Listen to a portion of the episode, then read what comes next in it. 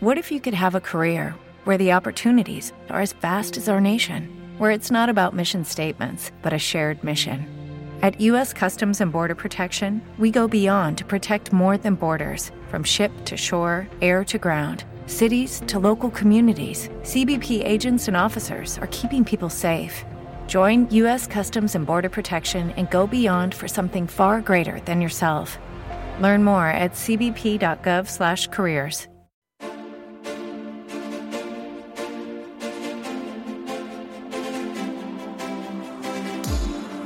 Tertulia de Mercados en Capital Intereconomía.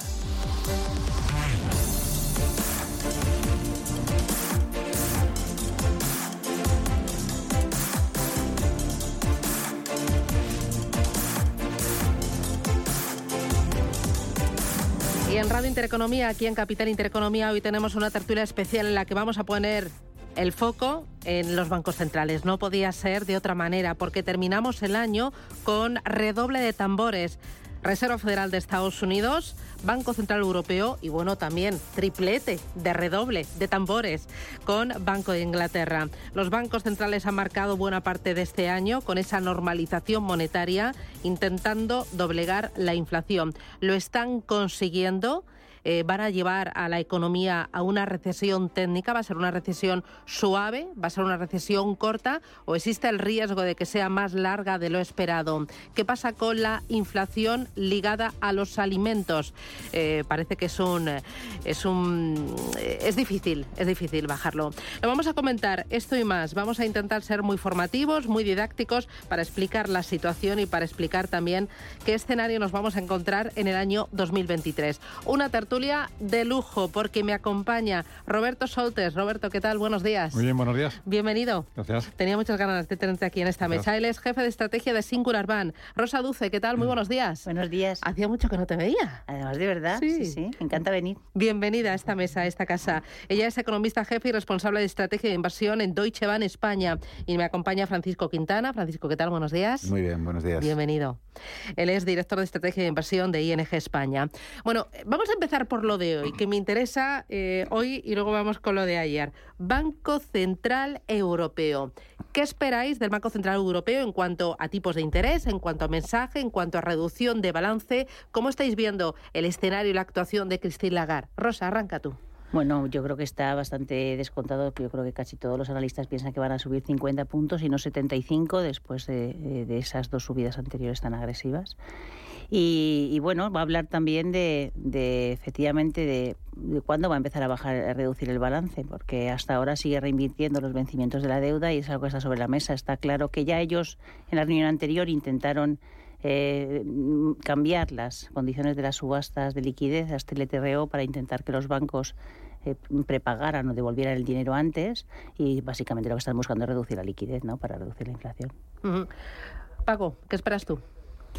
Pues espero una Christine Lagarde mm, cauta, porque ayer, digamos, el trabajo de la Fed era calmar un poco los ánimos, el entusiasmo que se había despertado en los mercados con el buen dato de inflación del principio de la semana y, mm, sin embargo, mm, en Europa no tenemos que calmar ningún entusiasmo, ¿no? hay ningún buen dato de inflación. España es la excepción. A veces se nos olvida hasta qué punto es único el dato que estamos, la evolución de la inflación aquí, pero seguimos con 10 de media en la Unión Europea, con 17 en Polonia, con más de 20% en los países bálticos.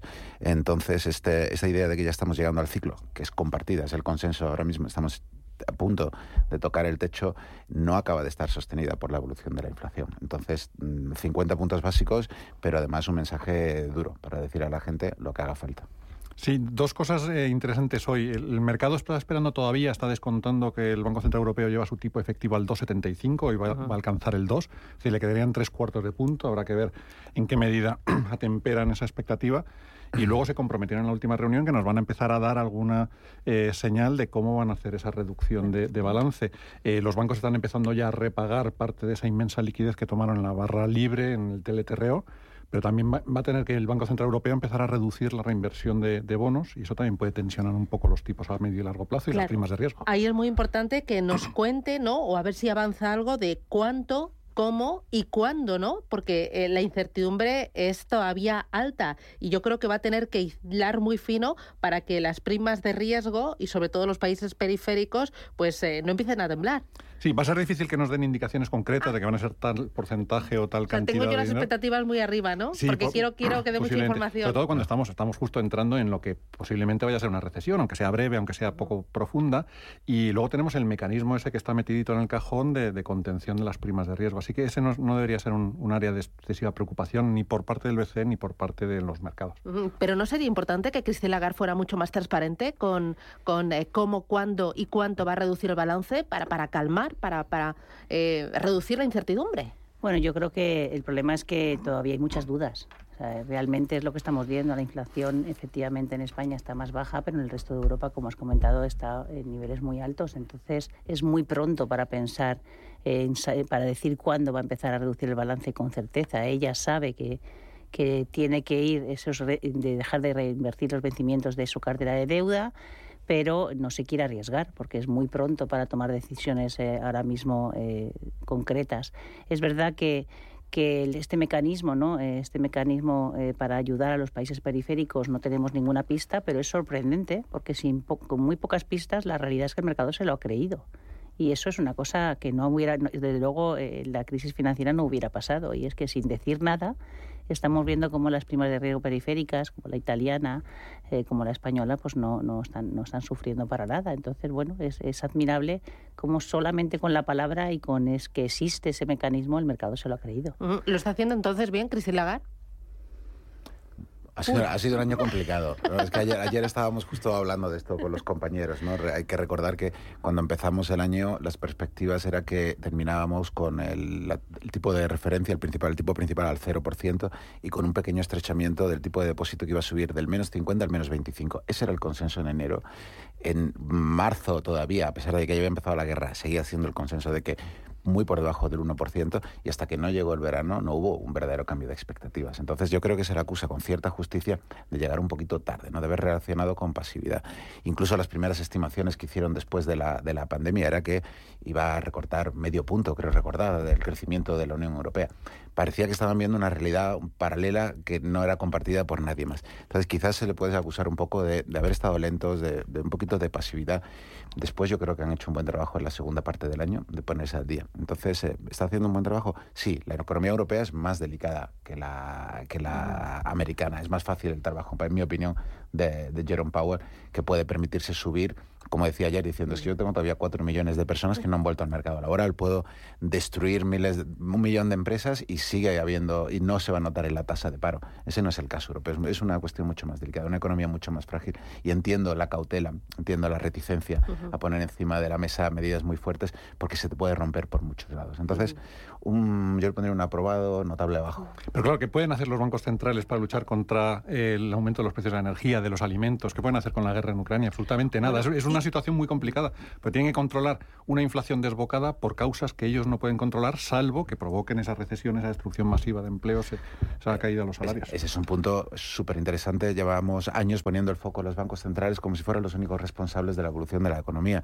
Aquí llevamos, digamos, este sistema mucho más mm, eh, más frágil comparado con la economía norteamericana, es el resultado de décadas de nosotros votando, de tomando decisiones políticas, de tomando decisiones fiscales los gobiernos y ahora cuando la cosa se tuerce todos miramos al Banco Central. ¿Por qué no nos arreglas esto? No, esto no, no, se, no cambia de un día para otro. Pero ahí está el mecanismo de fragmentación que decías tú, Rosa, que quizás diciendo poco ha dicho mucho. Yo lo voy a utilizar, pero también ha dicho eh, que va a ser muy importante que los gobiernos eh, vayan acometiendo reformas, porque solo con la política monetaria no es suficiente.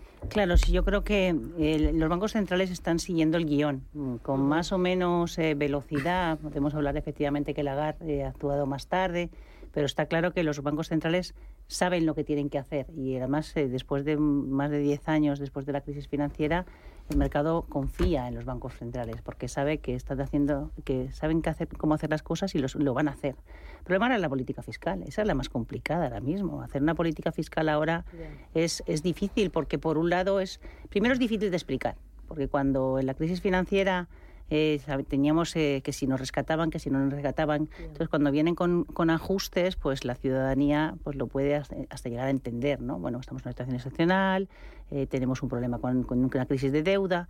Pero claro, ahora es muy difícil justificar ante un ciudad, los ciudadanos el que los gobiernos están ingresando mucho dinero y ese dinero no se reparta o no se reparta todo lo que le gustaría a los ciudadanos que se repartiera, claro, y ese es el problema. Y luego cuando hay colectivos ahora que se sienten totalmente desprotegidos por la subida de los precios y también la crisis Claro, pero es verdad que tenemos que recordar, y esto siempre se nos olvida, que lo que están haciendo los bancos centrales es enfriar la economía. Los bancos centrales lo que dicen es, yo sé cómo luchar contra, contra la inflación, sé que con políticas monetarias restrictivas yo puedo controlar la inflación, a una costa del crecimiento, porque yo sé cómo salir de una recesión, pero yo sé que una, una inflación persistentemente alta es mucho más complicada para la economía.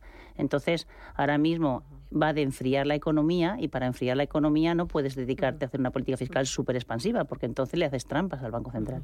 Oye, y eh, hablabais de, los datos de inflación, de lo diferente que es Europa en cuanto a inflación, pero también en cuanto a crecimientos y en cuanto a deuda. ¿Cómo estáis viendo las grandes magnitudes y por qué hay esas diferencias entre España, por ejemplo, eh, y los países bálticos que mencionabas tú, Paco? Hay muchas, hay muchas uh, características muy particulares. ¿no? Estamos hablando de, de, economías muy diferentes, con estructuras muy diferentes. Por ejemplo, durante la primera parte del año, la, el destacado era Francia, que estaba dos, tres puntos por debajo y era la envidia de toda Europa. En la que te ponías a mirar los números, lo que ocurre es que simplemente estaban limitando por legislación la subida de precios energéticos. Entonces era pan para hoy, hambre para mañana. Esos límites que le han costado al gobierno mucho dinero, nos olvidamos, porque, porque la política fiscal se ha puesto en el asiento de atrás y a nadie le importaba lo que pasaba este año pasado, pero esos límites se tendrán que quitar este año. Entonces Francia se encontrará con una inflación que va a duplicar la del resto de países europeos este año. En el caso de los países bálticos, dependencia energética absoluta ¿no? de, de los flujos que vienen del oeste. Entonces estamos hablando de muchos animales diferentes y hay que hacer una política para todos. Como siempre, lo que ocurre es que lo que más importan son las economías más importantes y en concreto Alemania. Entonces Alemania tiene un 10%, es un poco un, híbrido ¿no? entre lo que tenemos aquí en Europa, o sea, en la Europa del Sur y lo que tienen los países bálticos. ¿no? Pero es muy complicado hacer política monetaria con, con tal. Y es muy importante hacer la distinción entre las causas fundamentales de la inflación en Estados Unidos y en Europa. En Estados Unidos es una inflación de demanda, es una economía recalentada. Si tenemos que hacer una lista de los principales culpables de, este salto de la inflación, aparte de Putin evidentemente, son las administraciones Trump y Biden que enviaron esos cheques a los hogares que de repente dispararon el, el gasto, el consumo, sobre todo en, bienes duraderos. Un mercado laboral muy tensionado, un mercado eh, inmobiliario en Estados Unidos también que, iba muy bien. En el caso de Europa es, una crisis de oferta, es un problema de, una carestía de los precios de energía, mucho más caros que en el resto del mundo, y este, esta subida de los precios de los, de los alimentos. Por lo tanto, también obliga a políticas monetarias distintas. La Reserva Federal necesariamente tiene que ir a una política monetaria muy restrictiva de forma sostenida en el caso del Banco Central Europeo, quizás con simplemente neutralizar su política monetaria ya le baste a la, espera de que esos problemas de oferta se vayan eh, amortiguando. Y por el lado del crecimiento económico, eh, ¿creéis que eh, el Banco Central Europeo, mm, bueno, vamos a ver una recesión y una recesión suave, una recesión corta, o existe el riesgo de que la recesión sea más, más larga de lo esperado? A ver, nosotros pensamos que va a ser una recesión corta y relativamente suave porque, eh, porque la política fiscal está actuando un poco como, como bálsamo. ¿no? Eh, al final es un problema, hablamos mucho de Ucrania, yo creo que esto es un problema que se, que se produce porque se producen dos cosas excepcionales. Primero, la pandemia, la salida de la pandemia, que hace que, que tengamos mucho ahorro acumulado, en, eh, sobre todo en Estados Unidos, pero también en Europa y en España hay mucho ahorro acumulado y eso hace que cuando nos dejan salir después de la pandemia se produce un boom de la demanda. Ese boom de la demanda coincide con un problemas de oferta porque las fábricas también han estado cerradas, por tanto la inflación no empieza, empieza a subir realmente desde agosto-septiembre del año pasado, no hay que esperar Ucrania. Ucrania es como la gota que colma el vaso y que hace que suban los alimentos y la energía. Entonces realmente Ahora ese ahorro, ese ahorro se está agotando, las subidas de tipos de bancos centrales se empiezan, se empiezan a hacer daño ya y lo normal es que veamos ya una recesión en Europa desde ya, en este último trimestre del año probablemente ya sea negativo y en Estados Unidos probablemente la recesión empiece el primer semestre. Corta, yo creo que a mediados del año que viene ya los bancos centrales habrán terminado las subidas y la economía empezará a repuntar. ¿Corta también? Sí, ese es el consenso. Para mí el problema de la predicción de este año, de las previsiones de este año, es la enorme fragilidad. Están cogidas con pinzas. Hace falta una semana mala o buena en Rusia y tenemos que meter las previsiones en la papelera y empezar de nuevo. Y el rango de tipos de interés o de inflación. Mientras que en crecimiento está claro, o vamos regular o mal, son las dos opciones. en, el cambio, en el campo de la inflación o de los tipos de interés podemos estamos manejando unos rangos, por lo menos internamente, en que son muy difíciles de gestionar. Las estimaciones son muy parecidas para la eurozona y para Estados Unidos, pero los riesgos están más sesgados a la baja en Estados Unidos, precisamente porque allí la política monetaria va a ser más restrictiva, los tipos hipotecarios están empezando a hundir la actividad eh, inmobiliaria y hay más riesgo de que se destruya empleo. Me voy a ir a publicidad. Eh, dos cosas antes de ir con ayer la Reserva Federal de Estados Unidos. Em, lo de cambiar el objetivo de inflación de los bancos centrales del 2 al 3%, ¿cómo lo veis? Y luego, ¿no tenemos ahí un conflicto en el mundo occidental diciendo los bancos centrales están eh, echando para atrás, ¿no? Em, retirando estímulos, pero los gobiernos están chutando estímulos. ¿De esto cómo se sale? Si es que uno va para adelante y otro va para atrás. Publicidad y me lo contáis.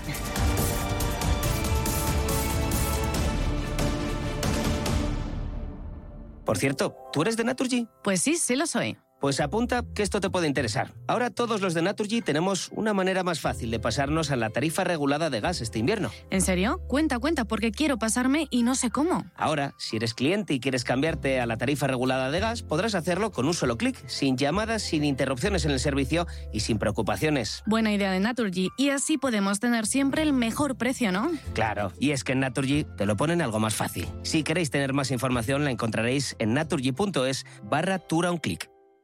DEPAM, gestión activa, pioneros e innovadores en inversión sostenible. 20 años de experiencia en inversión responsable respaldan el compromiso de DEPAM como actor sostenible. En nuestro Centro de Inteligencia Sostenible compartimos nuestro conocimiento sobre esta tendencia estructural en el mundo de la inversión y las finanzas. DEPAM ASG Ilustrado. Conócenos en depamfans.com.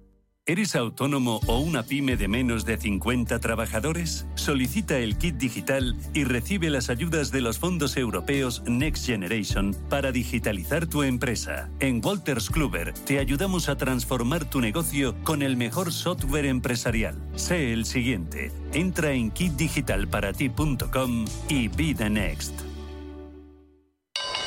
¿Te interesa la bolsa? Compra y vende acciones o ETF sin comisiones hasta 100.000 euros al mes. ¿Has oído bien? Sin comisiones.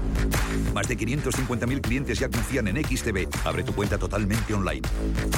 Un broker, muchas posibilidades. xtb.com. A partir de 100.000 euros al mes, comisión del 0,2%, mínimo 10 euros. Invertir implica riesgos. Para que esta Navidad salga todo perfecto, no hace falta tener a los Torres en casa cocinando. Basta con utilizar productos frescos de Hipercor y el supermercado del corte inglés. Como el más delicioso cordero lechal tierra de sabor, por medios o enteros, con cabeza o asadura, por solo 17,95 euros el kilo. En tienda web y app. Hipercor y supermercado el corte inglés. Nos gusta la Navidad. Precios válidos en Península y Baleares. Disfruta de los mejores jamones y embutidos Don Pal. Adelanta tus compras de Navidad y aprovecha las ofertas que hemos preparado para ti en nuestro 60 aniversario. Entra en donpal.es y descubre nuestros descuentos especiales. Inversores minoristas e institucionales, gestoras y entidades financieras, empresas, reguladores y supervisores. Los activos digitales despiertan cada vez más interés. Y en Blockchain Radio explicamos conceptos, dibujamos tendencias y damos voz a los principales actores de la industria. Blockchain Radio, a las 2 de la tarde, cada jueves, en Radio Intereconomía, con Javier Molina y Susana Criado.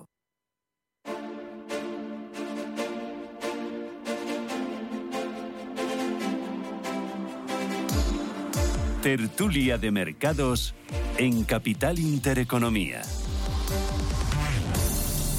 Bueno, lo del objetivo de inflación, de pasarlo del 2% actual al 3% por parte de los bancos centrales, ¿cómo lo veis? ¿Sería una opción? Le, le, preguntaron ayer explícitamente a Powell y dijo literalmente, no lo estamos pensando ni lo vamos a pensar. Al final hay que tener en cuenta que si estamos en unas economías que van languideciendo estructuralmente porque envejece la población, porque, porque el crecimiento va, más para abajo en plena revolución eh, tecnológica, la inflación natural de nuestras economías en el medio plazo, cuando todo esto pase, va a estar en el 2% o probablemente por debajo. Mm. Entonces, al cambiar las reglas del juego, lo cual acabaría encareciendo el servicio de la deuda, igual metiéndonos en una crisis de, de sostenibilidad de la deuda, sería contraproducente. Entonces lo borramos del mapa. No, tampoco borrarlo. Tiene, tiene, no, tiene sus ventajas. Eh, a los bancos centrales le haría la vida mucho. Hombre, pero le, restaría credibilidad, ¿no? Le restaría credibilidad. Porque dice, si ahora para probar en vez de un 5 necesitamos un 4, pues vale. Ya. Pero yo recuerdo que el debate justo antes de la crisis era al contrario. Era la idea de reducir el, el objetivo al 1% y permitir a los bancos centrales, digamos, meterle más caña en la economía para para, para estimularla. Pero yo no, yo no lo descartaría. No sería útil para los bancos centrales, pero no creo que, vaya, que lo vayamos a ver en el corto plazo. A ver, yo lo que creo es que, lo ha dicho Roberto, esto no tiene que ver con que le guste un número u otro al Banco Central, eso tiene que ver con el crecimiento potencial de las economías. Las economías a día de hoy, eh, las economías desarrolladas y particularmente la europea, tienen un problema de envejecimiento de población, de crecimiento estructuralmente bajo, porque a menos de que tengamos eh, eh, un nivel de deuda, tenemos un nivel de deuda muy alto, la economía potencialmente en Europa el crecimiento potencial puede estar entre el 1,5, más o menos, como mucho el 2. Entonces, ¿cómo vamos a tener la inflación? Tenemos que ir, claro, entonces la inflación tendría que estar en niveles por debajo del 2 o en torno al 2. No vamos a tener una inflación del 3% y unos tipos del 3% cuando estructuralmente la economía puede crecer un 1,5 por debajo. Entonces, no tendría sentido. Oye, y ¿realmente podemos salir de esta situación cuando los bancos centrales están retirando estímulos y los gobiernos están chutando estímulos a la economía? ¿No? ¿Esto no es también hacerse trampas en el solitario? Hay un concepto que, se manejó mucho justo hasta hace dos o tres años, que era esto de la represión financiera, el, cómo los bancos centrales y los gobiernos, los reguladores, eh, articulan eh, formas de poner los tipos de interés muy por debajo de su nivel natural para abaratar el servicio de la deuda. A esto volveremos antes o después. Dentro de dos o tres años, pues volveremos a tener el Banco Central Europeo por debajo del 2, la Reserva Federal quizás al, al 2, y consigan que la deuda pública, haciéndonos trampas al solitario, sea sostenible. Japón lo lleva haciendo 20, 30 años.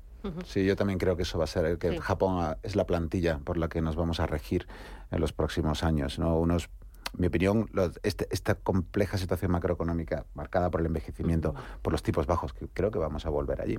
Y por el alto endeudamiento de los gobiernos. Entonces, entonces eso, requiere, eso requiere una coordinación, como acaba de decir Roberto, entre bancos centrales. Yo creo que vamos un camino en el que se va a perder la independencia de los bancos centrales, ¿no? en el que van a... Es muy duro lo que estás diciendo. ¿eh? Bueno, pero es que vamos por ahí. El hecho de que eh, los bancos centrales establezcan mecanismos que permitan a los gobiernos seguir endeudándose en situaciones de mm, crisis eh, sin que suponga una ruptura de las condiciones financieras, es decir, si la cosa se pone fea, yo te compro, yo te pago la cuenta, es lo que básicamente supone el mecanismo antifragmentación del, del Banco Central Europeo. Entonces, eso no es una ruptura de la independencia. Yo creo que sí. yo creo que una cosa es el corto y otra es el largo plazo. A corto plazo es lo que comentaba antes, los bancos, los gobiernos eh, no pueden gastar dinero a mansalva porque le hacen trampas al Banco Central, que lo que quiere es enfriar el crecimiento y lo que tienen que hacer es una política fiscal pues muy de bisturí, ¿no? Intentando ayudar a los que realmente lo necesitan, porque si dan medidas generalizadas fiscales de ayuda fiscal, pues te pasa lo que pasó en el Reino Unido, ¿no? Que de pronto te tienes que dar totalmente la vuelta porque el mercado empieza a desconfiar de que tú puedas pagar tu deuda. Eso es el corto plazo. El corto plazo es política fiscal expansiva, pero pero con mucho cuidado de no eh, ser demasiado expansiva porque entonces le haces trampas al Banco Central y el Banco Central no enfría la economía. A medio plazo yo creo que no vamos a volver a los tipos que teníamos antes de, de, ese 0%, ni, ni 0,5, ni 1, porque son tipos demasiado bajos. Los bancos centrales quieren buscar un equilibrio en que el crecimiento económico sea del 1,5 en Europa a lo mejor, eh, que la inflación se coloque un poco por debajo del 2% y que los tipos se sitúen en torno como mucho al 2%, que serían los niveles que más o menos estarían neutrales para ellos. Estos niveles, que a lo mejor llegan al 3%, para Europa son claramente restrictivos. Ese 5% al que puede llegar la FED es claramente restrictivo y hay margen para bajar, pero el margen es limitado. No van a bajar los tipos a como estábamos antes de ninguna forma. Y los gobiernos pues tendrán que que poco a poco, eh, cuando pase todo esto, pues tendrán que empezar a pensar en hacer reformas, intentar que la economía tenga un crecimiento mayor e intentar que e intentar hacer eh, eh, ahorrar para que conseguir que los niveles de deuda vayan bajando con mucho artificio, como decíais antes, eh, utilizando esa política de represión financiera, pero desde luego volver a los niveles de tipos de antes no vamos a volver. Yo, yo discrepo con eso. Ah, Fíjate, yo creo que dentro de cinco años sí podemos estar hablando de tipos de por debajo del 1%. Creo que estamos en una economía que lo excepcional es lo de ahora Y existen argumentos para decir que nos vamos a quedar en tipos de, interés mayores, con inflación estructuralmente más alta, el hecho de que tenemos que hacer una transición energética mucho más cara. Existen esos. Europa requiere una nueva ola de inversiones, en particular el norte de Europa. No existen esos argumentos para mantener que veremos los tipos de interés elevados, que habrá más demanda de, ahorro, más demanda de inversión y eso podría mantener los tipos eh, altos. Pero para mí los argumentos que están en el otro lado de la balanza de envejecimiento, de economías muy rígidas, lo que tú decías antes, un crecimiento potencial muy bajo. Ese 1%, por, ese 1,5% que mencionabas a mí me parece optimista. Y si el crecimiento potencial es como sospecho y como he visto algún paper del 0,5% en Europa, eso no es consistente con tipos del 2%, es consistente con tipos mucho más bajos. Eh, oye, enseguida vamos con Reserva Federal de Estados Unidos, pero antes hoy también tenemos reunión del Banco de Inglaterra. ¿Qué esperáis? Pues aquí el mercado todavía está dando más posibilidades a que suban 0,75. El, el, Banco de Inglaterra va a tener que aplicar también una política restrictiva al estilo de la Reserva Federal, también una economía más recalentada, con un mercado laboral mucho más ajustado y, los problemas que, tiene para controlar una inflación agudizada, además de todos los factores que sufrimos en la eurozona por el Brexit, ¿no? por ese encarecimiento adicional de las importaciones. Así que también al Banco de Inglaterra le queda bastante tarea por delante. ¿Cómo es la situación de Reino Unido? Muy delicada. Bueno, sobre todo porque de las dos patas que tenemos para hacer política eh, económica en el resto de Europa, a ellos le falla una. La credibilidad de, la política fiscal y del gobierno ha quedado muy tocada en los últimos meses, con los, bueno, los últimos años. Ha sido muy errática toda la política de los gobiernos conservadores mm, y el, mercado le dijo muy claramente que no, que, no estaban dispuestos a comprarles ningún experimento. Entonces ahora es el momento de ponerse firmes, de callarse, de ser disciplinados y dejar que el Banco Central haga su labor. Sí, un poco lo mismo. Al final puede subir, no sé si van a subir 75, lo mismo suben 50, pero el mensaje que van a dar es muy duro. Van a seguir diciendo esto. Publicidad y a la vuelta vamos con Reserva Federal de Estados Unidos.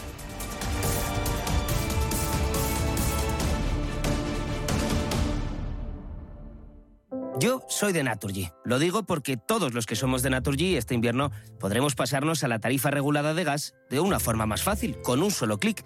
Sí, como lo oís, sin tener que llamar, sin interrupción en el servicio. Vamos, Naturgy se ocupan de todo. Qué gustazo, ¿no? Y así nosotros podemos tener siempre el mejor precio. Si queréis tener más información la encontraréis en naturgy.es barra tura un clic. Y es que en Naturgy te lo ponen algo más fácil. Hey, asistente, busca cómo proteger mis ahorros de la inflación. Hay aproximadamente 19 millones de resultados. ¿Quieres que los lea? Buf, mejor que no. Puedes seguir buscando entre millones de contenidos, pero un asesoramiento de calidad solo te lo dará un especialista. En Renta 4 te ofrecemos un servicio de asesoramiento gratuito siempre que lo necesites. Entra en r4.com y descubre cómo te podemos ayudar. Renta 4 Banco. ¿Quieres más? Para que esta Navidad salga todo perfecto, no hace falta tener a los Torres en casa cocinando. Basta con utilizar productos frescos de Hipercor y el supermercado del Corte Inglés. Como los más tiernos y sabrosos langostinos cocidos, 30-40 piezas por kilo, solo 9,99 euros el kilo. En tienda web y app. Hipercor y supermercado El Corte Inglés. Nos gusta la Navidad. Precios válidos en Península y Baleares. ¿Quiere aprovechar la subida de los tipos de interés invirtiendo en renta fija a corto plazo? Invierta con nosotros en un activo con bajo riesgo y una atractiva rentabilidad. Los pagarés. GESConsult Corto Plazo es un fondo que invierte principalmente en pagarés de empresas de primer nivel. Tiene liquidez diaria, reducida volatilidad y un nivel de riesgo 1 por CNMV. GESConsult. Más de 30 años gestionando fondos de inversión. Más información en gesconsult.es. En Navidad disfrutamos de nuestros momentos en familia con chocolates La Casa. Deliciosas variedades de turrón con ingredientes cuidadosamente seleccionados. Alégrate con La Casa. Más información en lacasa.es. Sumérgete en un micromundo único lleno de ilusión y experiencias en el Hotel Princesa Plaza Madrid. Del 2 al 25 de diciembre, los más pequeños de la casa podrán visitar nuestro buzón real, custodiado por nuestros cascanueces y dejar sus cartas a Papá Noel y a los Reyes Magos. Disfruta en familia de una merienda con un delicioso chocolate con churros en el bistró del Hotel Princesa Plaza Madrid. Más información en princesaplaza.com. En Radio Intereconomía nos adelantamos al futuro con My Economy. My Economy, una iniciativa que da voz a los nuevos mercados descentralizados. Bitcoin, criptoactivos, metaverso, NFTs. My Economy, de lunes a viernes de 3 a 4 de la tarde. My Economy, el espacio cripto de Radio Intereconomía.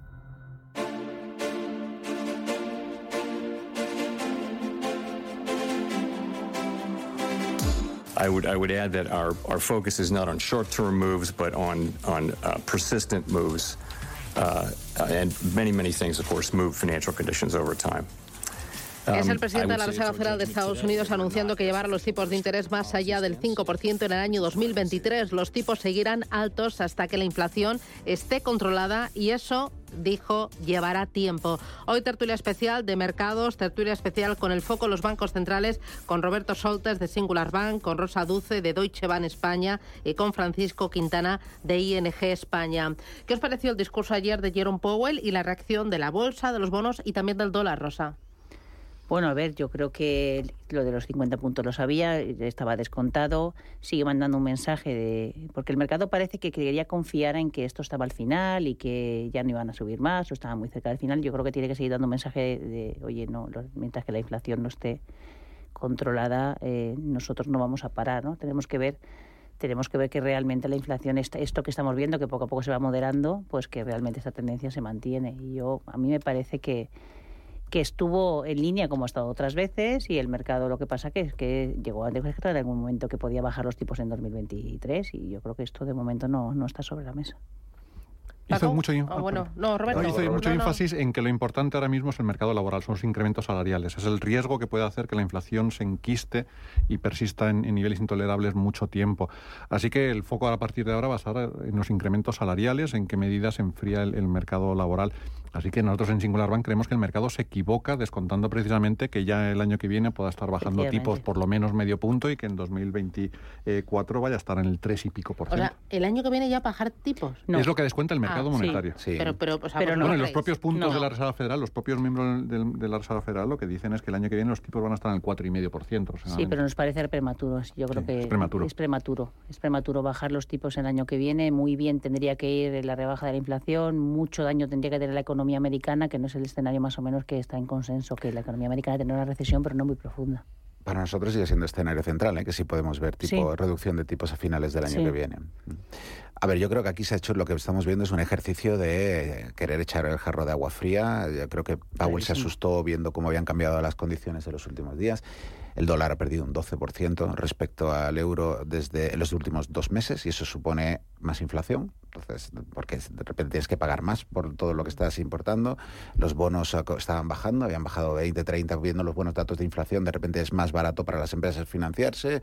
Empieza todo el mundo a considerar, a aceptar que va a haber una, a descontar que va a haber una recesión y por lo tanto ya estás contando con tipos de interés más bajos. Todo eso de repente lo que está haciendo es deshacerle el trabajo. Lleva, te pasas un año apretando las tuercas a la economía y de repente se te aflojan por todos lados solas un poco, ¿no? Entonces venía a decir, oye señores, pronto para desaflojar y se montan este documento del- del- de las proyecciones sabiendo perfectamente que el mercado está esperando que haya dos recortes de tipos a finales de año y decirle, no, tra- tranquilos, calmaos. Y de hecho la primera pregunta de la rueda de prensa le preguntaron de, oye, ¿vais a subir de en pasitos cortos o en pasitos largos? Y dice, eso da igual. Y Saca el papel y dice, yo vengo a deciros que tenemos un problema con la inflación.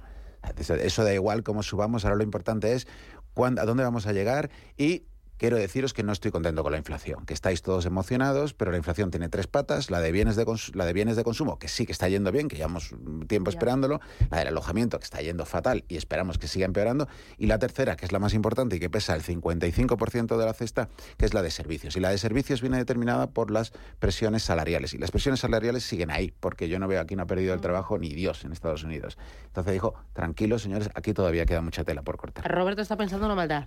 No, que lo importante para los mercados no es hasta dónde llega la Reserva Federal, sino en qué nivel se instala durante un tiempo prolongado. Y si re- de verdad la Reserva Federal se tiene que quedar todo el año que viene en el 5%, las curvas de tipos de rentabilidad de la deuda van a subir, las valoraciones bursátiles van a estar otra vez presionadas y de ahí tendremos, cabe esperar, pues algún recorte en las bolsas y en la renta fija en las próximas semanas.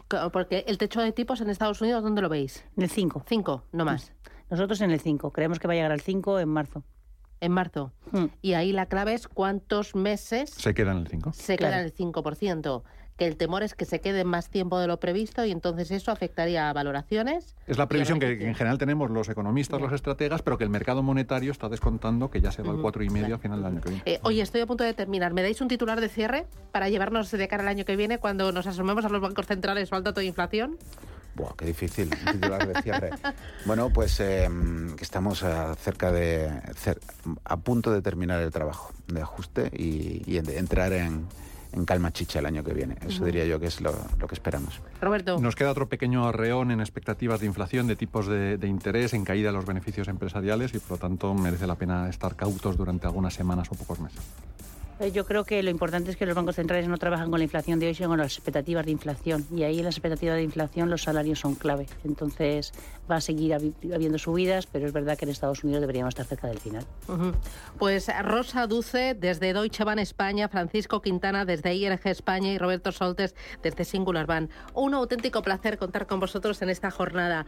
Mil gracias por las explicaciones, los argumentos, las tendencias y feliz Navidad. A por el jueves. Gracias. Gracias. Igualmente, hasta luego.